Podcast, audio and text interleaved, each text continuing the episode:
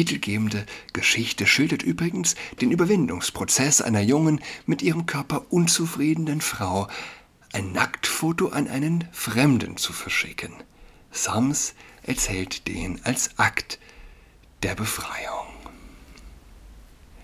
Nicht die Muslime sind das Problem, nicht die Transen sind das Problem. Unser Problem, liebe Freunde, liebe Freundinnen, unser Problem sind wir selbst. Unser Problem sind Frauen, die sich als Filetstücke begreifen. Filetstücke, die abtreiben und sich in Hunde verlieben.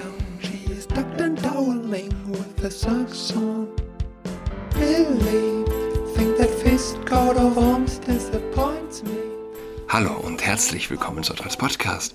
Mein Name ist Julian Adrat. Es gibt wieder einige spannende Themen, aber es sind Ferien. Ich mache verkürzte Folgen ähm, und ich stehe vor der Qual der Wahl. In Israel herrscht Krieg. In Israel töten Hamas-Terroristen über 1000 Zivilisten, töten Babys, vergewaltigen Frauen, entführen Omas. Und in Berlin bringt das muslimische Männer dazu, vor dem Brandenburger Tor zu beten. Oder hier am Alexanderplatz.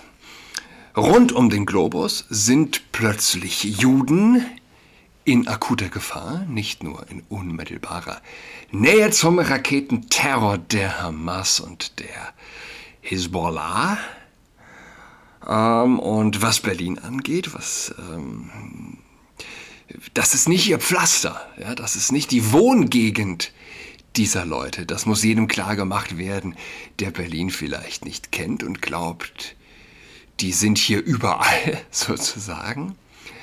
Wir reden hier von einer Ecke 100 Meter vom Adlon entfernt, äh, dem Luxushotel, aus dem Michael Jackson sein Baby oder das Baby gehalten hat aus dem Fenster. Das ist schräg gegenüber der amerikanischen Botschaft, schräg gegenüber der französischen. Das ist genau dort, wo früher die Mauer verlaufen ist.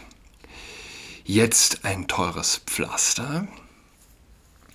Und ja, noch gibt es keine auffällige muslimische Bevölkerung in den schicken Ecken und das heißt, das heißt, diese Jungs verabreden sich und fahren von Neukölln, von Kreuzberg, von den Randbezirken nach Mitte. Kreuzberg und Neukölln sind jetzt keine Randbezirke, ja? also von diesen Bezirken, ähm, ja, nach Mitte, um vor dem Wahrzeichen Deutschlands zu beten. 300 Meter vom Holocaust-Mahnmal entfernt. Das Brandenburger Tor, amerikanische Botschaft, Holocaust äh, Holocaust-Mahnmal. Beten. Beten ist ein hässliches Wort in diesem Zusammenhang, das letztlich natürlich eine Menge Fragen aufmacht. Gibt es Christen, gibt es Juden, gibt es Hindus, gibt es Buddhisten, die irgendwo auf der Welt, wo sie eine, weiß ich nicht, eine Minderheit sind, zum Nationalwahrzeichen fahren, um dort ihren Gott anzubeten? Ist der, ist der Islam eine Religion oder ist er eine politische Bewegung, fragt man sich. Natürlich, wenn man diese Bilder sieht. Man geht also zu dem Wahrzeichen, zu einem politischen Wahrzeichen, um dort zu beten, um dort letztlich dem Gott, an dem man glaubt, also zu huldigen. Und klar, klar ist es also eine, ja, eine Selbsterhöhung, ein Machtanspruch, der hier gezeigt wird ähm, ja, ist der Islam eine Religion oder eine politische Bewegung? Ist der Islam eine Religion oder ist er die Kultur kollektiven Versagens? Die andere Frage. Ich habe mal gehört, dass, vielleicht auch schon mal im Podcast genannt, äh, dass Israel mehr Patente im Jahr anmeldet als die gesamte islamische Welt zusammen. Und wir reden hier schließlich von einem Faktor weit über 100, ähm, was, die Bevölkerungs, was den Bevölkerungsvergleich angeht. Ja, Kultur des kollektiven Versagens. Aber ich meine, auch wir, auch wir haben versagt. Wir haben keine Kinder mehr. Und wenn wir von kollektiven Versagen reden, mag der Islam für unerbittliche, kompromisslose vielleicht auch zu kurzdenkende Philosophen, die Kultur des kollektiven Versagens sein. Was ist eine Kultur, die Millionen über Millionen junger Männer aus dieser Kultur ins Land lässt? Das ist so ein bisschen wie mit den Transen im Frauensport. Ja? Klar, ähm, die Transe, der biologische Mann, der sich als Frau versteht und Frauenrekorde bricht, Mädchenrekorde, ist ein gestörter Narzisst. Nett ausgedrückt, nett ausgedrückt. Aber was ist denn mit dem Sportverband, der das zulässt? Was ist mit dem? Und ja, nicht die Trans ist das Problem, nicht der Moslem ist das Problem. Das Problem ist die Gesellschaft, die zulässt, die sie zulässt, die sie zulässt, die Transen, und die sie reinlässt, die Moslems. Ja. Was letztlich auch kein Problem wäre, hätten wir Kinder. Ich glaube, der Gaza hätte, ich habe von äh, Vosgerau überhaupt, ich muss mal seinen Twitter-Account mir vorle äh, vornehmen. Großartige, ganz, ganz großartige Tweets vornehmen für den Podcast. Jedenfalls, er hatte, ich weiß es gar nicht mehr, jemanden zitiert, der gesagt hatte, hätte sich Deutschland nach dem äh, Verlust des Krieges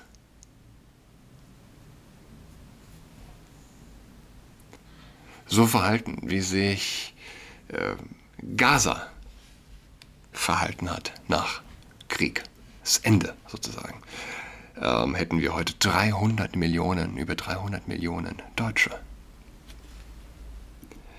300 Millionen Deutsche würden sich nicht jucken lassen von 5, 6 Millionen Muslime. Ja? Aber 80 Millionen bei einem Durchschnittsalter von 45 plus ist eine ganz andere Hausnummer. So, äh, Sarah Wagenknecht gründet also eine neue Partei, einen Verein, der also jetzt die Parteigründung vorbereitet, dieser vorangeht. Die einen sagen, gut fürs Geschäft, Pff, äh, mehr Bewerber, Konkurrenz belebt das Geschäft. Okay. Und es kann auch nicht unbedingt ein schlechtes Zeichen sein, wenn sich die Linke spaltet. Wo Spaltung ist, ist immer Schwäche. Ja, wenn sich die Linke spaltet, dann, und das ist ja eigentlich hochinteressant, dann, weil sie tatsächlich am Vokismus zerbrochen ist. Und das kann kein schlechtes Zeichen sein. Aber ähm, Kommunismus ohne Gendersterne, ja, das ist ganz wichtig zu bemerken an dieser Stelle, ist kein besserer Kommunismus. Und das hat äh, so oder so ähnlich der, würde sagen, der Vorsitzende der Jungen Union, ist er das, gesagt. Mal kurz reinhören. Wirklich irgendjemand, dass es der Gründerin der kommunistischen Plattform in Deutschland wirklich um Gendersternchen geht. Schaut euch ihre harten politischen Ziele an. Staatlich regulierte Höchstpreise, staatliche Kontrollorgane für Unternehmen, Abschaffung von Kapitalgesellschaften. Zitat, die Verhältnisse in der DDR waren allemal menschlicher als das, was wir heute haben. Liebe Freunde, uns muss eines klar werden, das müssen wir den Menschen aber auch sagen, Sozialismus ohne Gendern ist nicht konservativ, sondern bleibt blutroter Sozialismus. Das müssen wir den Menschen in Deutschland klar machen. Ja, jeder Genderstern mag Kindesmissbrauch sein, das ist richtig. Jeder Genderstern ist letztlich ein Kniefall vor dem Homokult, der die Besonderheit der Liebe negiert, die aus der Binarität erwächst. Ja? Die Wurzel dieses Soziokommunismus, der, der er letztlich ist. Aber ja, der Kommunismus zu Ende gedacht ist Mord. Mord an Zivilisation, Wohlstand und am Ende auch immer von Menschen. Und es gibt keine gefährlichere Illusion, als die Güter müssten gleich verteilt werden. Und die Illusion dabei ist, dass der, der entscheidet, dass sie verteilt werden müssen, dass der nicht doch ein größeres Stück vom Kuchen abbekäme. Nirgends geht die Schere weiter auseinander zwischen Arm und Reich als im Kommunismus bei gleichzeitig eben geringem, geringstem Wohlstand. Ja. links sein ohne Genderstellen. Klar, das klingt erstmal gut, das klingt verführerisch, umso gefährlicher. Aber noch ist der Wokismus nicht besiegt. Und ja, eine Spaltung. Es bleibt spannend, es bleibt spannend. Israel, Sarah Wagenknecht, was gab's noch? Die Buchmesse, richtig, die Buchmesse. Ich lese von der Welt. Saba Sams wird als neuer Star der britischen Literatur, Literaturszene gefeiert. Die junge Autorin erzählt von der befreienden Wirkung, die es haben kann, Nacktfotos zu verschicken und schlägt dabei einen wärmeren Ton an als viele Nabelschau-Millennials vor ihr.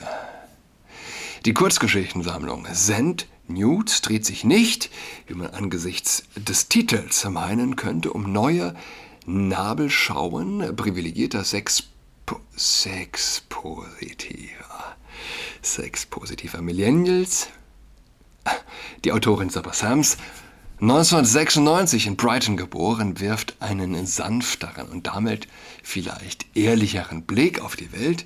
Zwar sind die Figuren meist junge Frauen und ja, sie stolpern durchs Leben, haben Sex, der lediglich okay ist und wissen nicht, wohin mit sich, doch bei ihren oft in der Arbeiterklasse zu verortenden Protagonistinnen schimmert so viel Herz und Kümmerinstinkt durch die transzendentale Obdachlosigkeit, so viel ehrliche Bodenständigkeit, dass einen nie das Frösteln überkommt.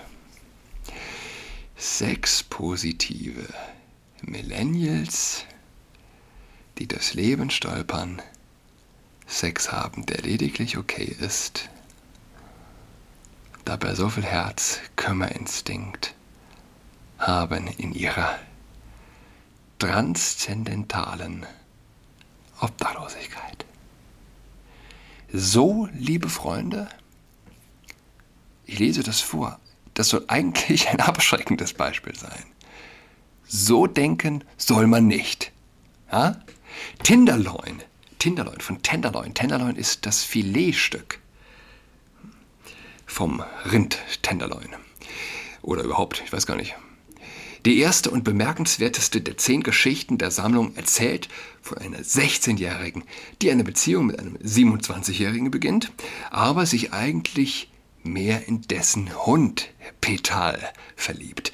Den wiederum verführt sie mit Stücken frischen, selbstgeschnittenen Fleisches, die sie aus der Metzgerei ihres alleinerziehenden Vaters stiehlt, wo sie nach der Schule aushilft.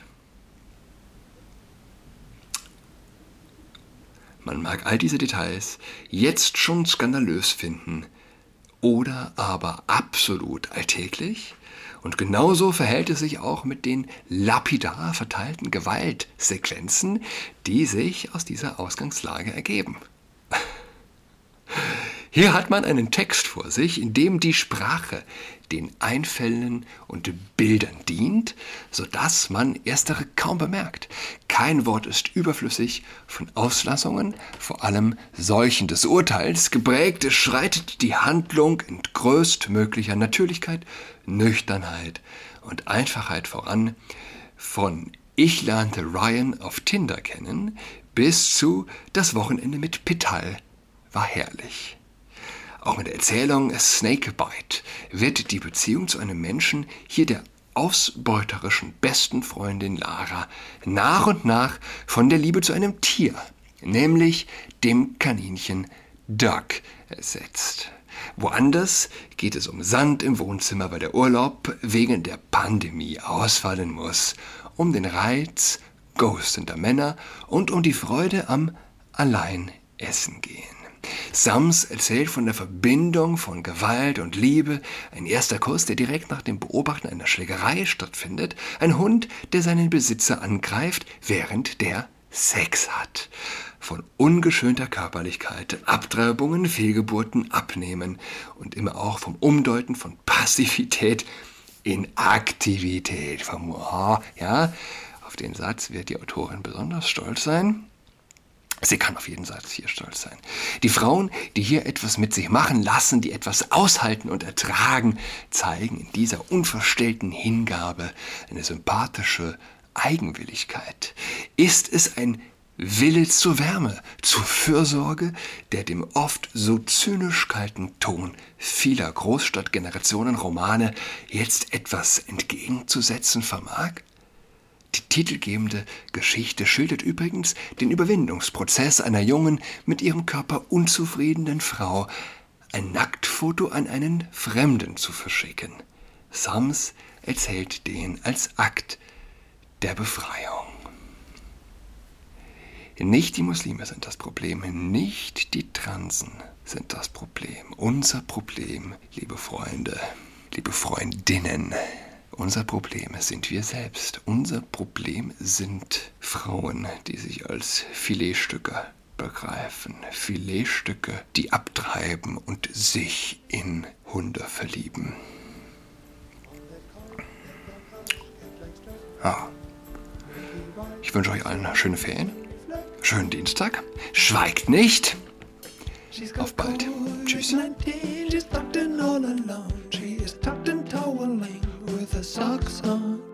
She's got COVID 19, she's tucked in all alone. She's tucked and toweling with the socks on.